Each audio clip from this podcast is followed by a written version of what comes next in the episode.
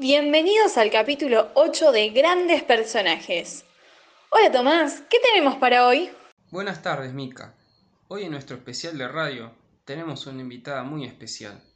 Ella es actriz y cantante. Hoy nos viene a contar su trayectoria, sus comienzos en el radioteatro hasta llegar a la televisión, pero retomando siempre la radio. Tu primer amor se podrá decir. Bienvenida, Lita Merel. Muchas gracias por estar en nuestro estudio. Muchas gracias por sus palabras. Estoy contenta de recordar aquellos años en el radioteatro y pensar que a través de mi trayectoria la radio se fue diversificando desde su formato y ahora permite llegar a muchas más generaciones. ¿Cómo viviste la primera transmisión de la radio? Bueno, esto ocurrió el 27 de agosto de 1920. Todavía no había nacido, pero recuerdo que mi madre era una fiel oyente. Se emocionaba mucho cada vez que recordaba esos locos. Y yo de joven me tiraba a oír el radioteatro, los programas musicales, las orquestas y noticias sobre todo la política.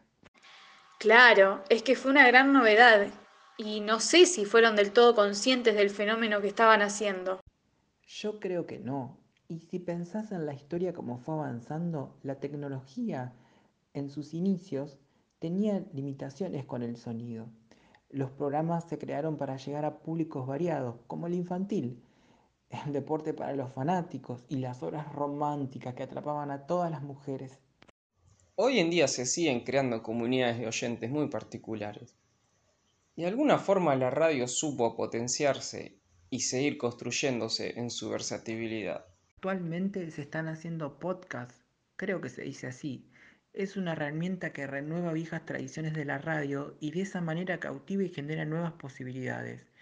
En este contexto de pandemia, podemos hacer una obra de teatro prescindiendo de toda una estructura física y apoyándonos en lo sonoro, generando varios episodios, básicamente retomando la idea del radioteatro. Se podría decir que ahora se llamaría audioteatro.